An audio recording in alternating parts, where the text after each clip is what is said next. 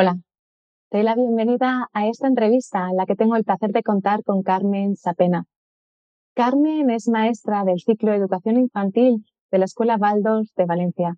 Con ella vamos a ver algunas de las claves y propuestas que desde esta pedagogía podemos aterrizar en nuestro día a día de esta situación de reclusión que estamos viviendo para hacerla lo más armónica posible para la convivencia de todos los integrantes de la casa. Y sin más dilación, le doy paso a Carmen, que tengo muchas ganas de escucharla. Y la primero que me gustaría preguntarte, Carmen, es ¿cómo ha llegado alguien como tú a estar en contacto y a estar trabajando con este tipo de centro y en esta pedagogía? He trabajado durante años en escuelas infantiles convencionales y he tenido, por lo general, malas experiencias, porque me he encontrado sitios donde priorizan dedicar la mayor parte del tiempo a hacer actividades para las que el niño todavía no tiene edad y en realidad es el adulto el que está haciendo la mayor parte de la actividad. Y esto lo grave es que deja poco tiempo al juego libre y a poder atender al niño con calidad. En parte también por el gran, la gran ratio de niños que hay por clase y educador. Soy mamá de trillizos y en esta época mis hijos iban a una escuela rural del pueblecito que está cerca de mi casa habían tenido una época de educación infantil bastante relajada, con una maestra tranquila y dulce que no estresaba a los niños con introducir el, aprendizaje más cognitivo. Pero llegó la edad, el momento de, pasar a primaria. Y ese verano compré los libros que, correspondía para empezar el curso y la verdad es que me quedé horrorizada pasé todo el, mes de agosto imaginando el ritmo en el que iban a, que iban a empezar a tener y, me, angustiaba enormemente.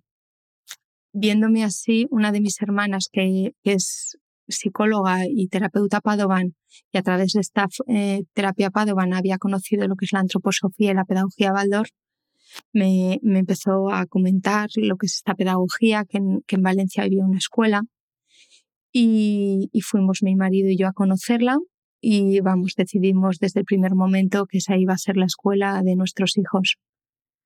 Cuando comenzaron allí los niños, me fascinaba el ritmo de la escuela, lo que vivían mis hijos y lo que yo podía ver que, que era infantil. Entonces decidí empezar la formación Baldor que se imparte en Madrid al comenzarla, la verdad es que todo cambió. Se, abrió la puerta hacia una nueva y completa forma de ver al niño. Aquí se cuidaba realmente al niño, dándole lo que necesita en cada momento y acompañándolos con tranquilidad y alegría. Y tuve claro que, este iba a ser mi sitio. De alguna forma, con esta respuesta ya nos has dado algunas ideas de lo que significa o cómo se vive esta pedagogía. Igualmente sí que me gustaría y soy consciente de la dificultad de esta pregunta porque no se puede traducir o resumir una pedagogía completa en unos minutos, lo que sí que me gustaría pedirte es si nos pudieras dar como las pinceladas generales a grandes rasgos de lo que es la pedagogía Baldor. Pues en la pedagogía Baldor se ve al ser humano como un ser completo.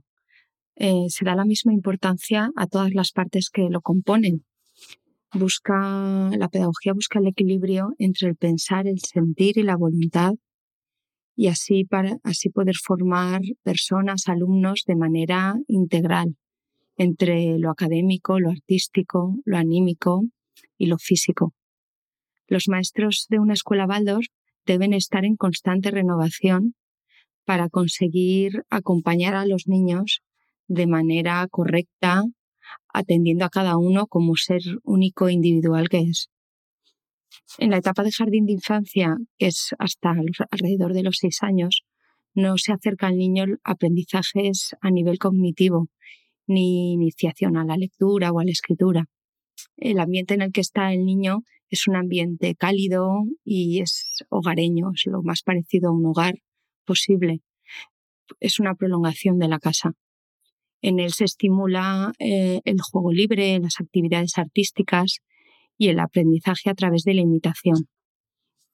En la etapa de primaria y secundaria, el niño aprende las materias eh, a través de experimentarlas.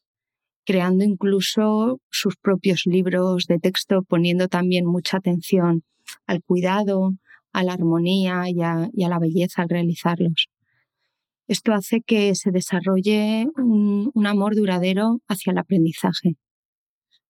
Las escuelas Baldor son escuelas que, nacen de la unión de maestros y familias. Son escuelas muy participativas, en, en las que los maestros y las familias están involucradas en su organización y funcionamiento y no sería posible que existiera la escuela sin ninguna de estas dos partes. Es una pedagogía que promueve el contacto con la naturaleza, las estaciones y justamente ahora estamos en un cambio de estación. Acabamos de entrar en la primavera en este lado del hemisferio y en el otoño justo en el otro lado. Y en relación a esto, me gustaría preguntarte, ¿cómo podemos trasladar la conciencia de este cambio teniendo en cuenta que en muchos casos nuestro contacto con el exterior es tan limitado? Estamos viviendo un momento muy particular en el que los niños tienen que estar en sus casas, siendo que muchos de ellos no tendrán la suerte de tener un jardín o, poder salir a jugar a él y vivenciar lo que está pasando en la naturaleza creo que es importante que podamos llevar de alguna forma un poquito de esta naturaleza al, espacio interior de la casa. Os voy a dar varias ideas que podéis poner en práctica. En las escuelas Waldorf vivenciamos la época en la que estamos a través de muchos gestos y momentos. Uno de ellos es crear una mesa de estación. Esto se puede realizar perfectamente en el hogar la mesa de estación es traer lo que está pasando en la naturaleza en este momento del año a un espacio dentro de casa. Podemos poner en ella plantas, piedras, hojas secas, animalitos de fieltro de madera. El niño puede participar en crearla con el adulto y esto propicia que tenga una observación activa eh, en su entorno. La mesa puede ir cambiando conforme la estación va avanzando, al igual que pasa en la naturaleza. De esta manera, los cambios que hay en el exterior encuentran su expresión en el interior de nuestro hogar. Otra forma de traer a los niños lo que está pasando en la naturaleza es a través de los cuentos. Hay cuentos preciosos inspirados en cada época del año. Contándolos eh, a los niños hacemos que inconscientemente se acerquen a ella y la vivencien. Recomiendo un libro llamado Cuentos infantiles, por ejemplo, de la editorial Rudolf Steiner. Y también están muy bien eh, los libros de Tamara Chubarovsky, que son cuentos para ver, oír y sentir.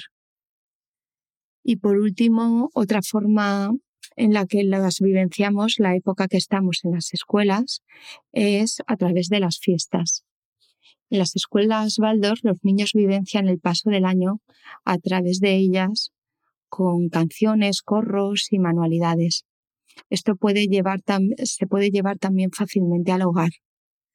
Ahora mismo, por ejemplo, estaríamos preparando la llegada de la Pascua, preparando con los niños macetitas con tierra y semillas, que pueden ser semillas de avena, de alpiste, incluso lentejas, lo que puedas tener en casa. Los niños las preparan y, las riegan y cuidan diariamente. Es muy bonito porque eh, se asombran con la rapidez que empiezan a, asomar los brotecitos. Y esto es una muestra pues muy clara de lo que está pasando en el exterior, ¿no? De la llegada de la primavera.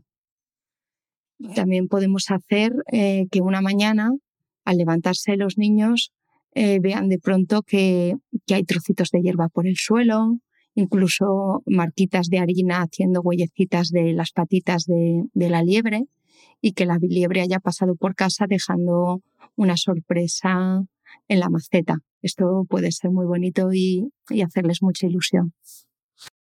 Muchas gracias por las propuestas porque son muy útiles. Hay algunas que nosotros ya implementamos y hay otras que es la mesa de estación. Lo cierto es que no tenemos y siento que es el momento de dar ese paso.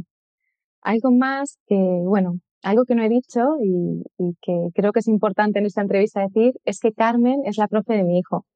Cuando entramos en este periodo de estar en casa, ella nos mandó algunos recursos para que pudiéramos gestionar mejor este espacio. Y de hecho, de la implementación de estos recursos y de lo bien que nos ha ido, sale esta propuesta de lanzarle una entrevista, porque siento que algunas de estas ideas, si me han sido útiles para mí, pueden ser útiles también para otras familias. Y en relación a esto, había uno de los aspectos que mandaste, que era algo que de alguna forma yo implementaba y ahora lo implemento como mucho más, que es el concepto de los ritmos. ¿Nos puedes hablar un poco de esta idea y de la importancia en relación a la vida de nuestros hijos e hijas, especialmente, aunque yo añadiría también a la vida de todas las personas en general? El ritmo es muy necesario y saludable para el desarrollo de los niños. Los niños pequeños tienen una conciencia del tiempo muy distinta a, la de un adulto. De hecho, el concepto del tiempo se integra poco a poco a través del, mismo ritmo. Este le da al niño sensación de seguridad y le quita ansiedad, la ansiedad que provoca el no saber qué haremos después. El día tiene muchas rutinas conocidas para el niño, como es comer, dormir, la higiene. Si lo que son estas acciones van acompañadas de un ritual, hará que el niño se oriente y sepa anticipar lo que va a vivir a continuación. Por ejemplo, para ir a dormir, si hacemos cada día el mismo orden al hacer las cosas, baño, cena, cuento, dormir, el niño vivirá esto con tranquilidad y con armonía y llegará al sueño más fácilmente. Lo mismo puede también aplicarse al resto de, rutinas diarias. Eh, esto podemos englobarlo a todo lo que conlleva el día, teniendo que poner atención a que en él hayan momentos de más expansión y de movimiento y momentos de concentración y tranquilidad para que haya un ritmo equilibrado. Algo que has nombrado en un par de ocasiones es el concepto del juego libre. ¿Nos podrías explicar un poco más en qué consiste esta idea? A través del juego libre, el niño expresa sus sentimientos, desarrolla su creatividad y asimila y acepta el mundo que le rodea. Para que pueda ser un juego que le estimule a imaginar y crear, es importante que disponga de materiales naturales, sencillos y no estructurados como pueden ser cajas de cartón, piñas, conchas, palos, bloques de madera, telas, canicas, para que pueda crear con ellos todo lo que quiera, pudiendo ser el mismo objeto cualquier cosa que, el niño quiera imaginar. Es importante tener en cuenta que menos es más. Una habitación llena de objetos sin orden no, no invitará tanto al juego como si es un espacio ordenado con cuidado con cestos donde estén los materiales justos que pones a, disposición del niño y que tras el juego ayudarle a poner cada cosa en su lugar, sirviéndole al niño de ejemplo para que aprenda a cuidar los materiales. En tu día a día estás con niños y niñas de distintas edades dentro del aula y estoy segura de que hay momentos de conflicto. ¿Nos podrías dar algunas claves en relación a cómo gestionas estos momentos de conflicto? siento que quizás esta idea puede ser útil para aquellas personas que tienen, especialmente aquellas familias con más de uno, dos, tres hijos y que se encuentren con estos conflictos para que puedan sacar ideas en relación a cómo gestionarlos. En el aula de infantil de una escuela Waldorf hay niños que tienen edades comprendidas entre los tres y los seis años.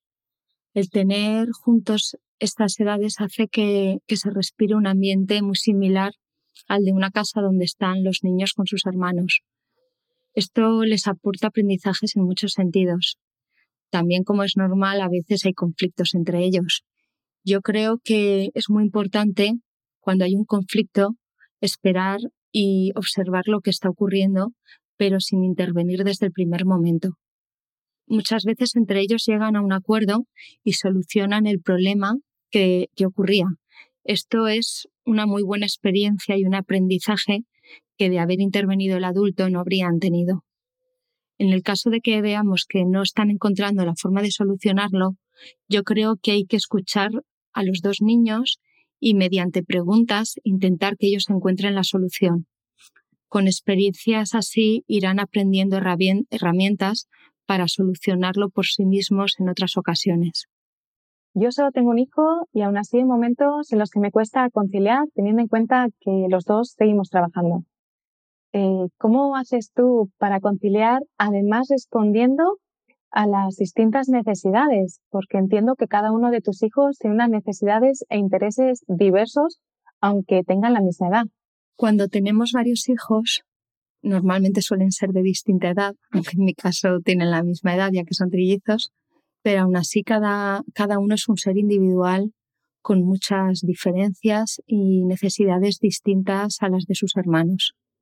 Creo que es saludable intentar que todos los días, al menos un rato, estemos con cada uno de ellos en exclusiva, que tengan tiempo de tener atención de calidad mía o de su padre. Estando en casa se, se puede dejar a lo mejor que sus hermanos estén haciendo alguna manualidad o viendo un cuento, leyendo, depende de la edad que tengan, para poder dedicarte al otro hijo en exclusiva. De la misma forma también cuando llegue la normalidad y podamos hacer planes fuera de casa, es muy, es, es muy positivo que de vez en cuando se tenga un cierto tiempo para dedicar a cada, cada hijo y hacer un plan con él en solitario. Muchísimas gracias, Carmen, por compartir tu tiempo, tu sabiduría y tu experiencia. La verdad es que es un placer tenerte cerquita en mi día a día y tenerte cerca también a través de esta propuesta.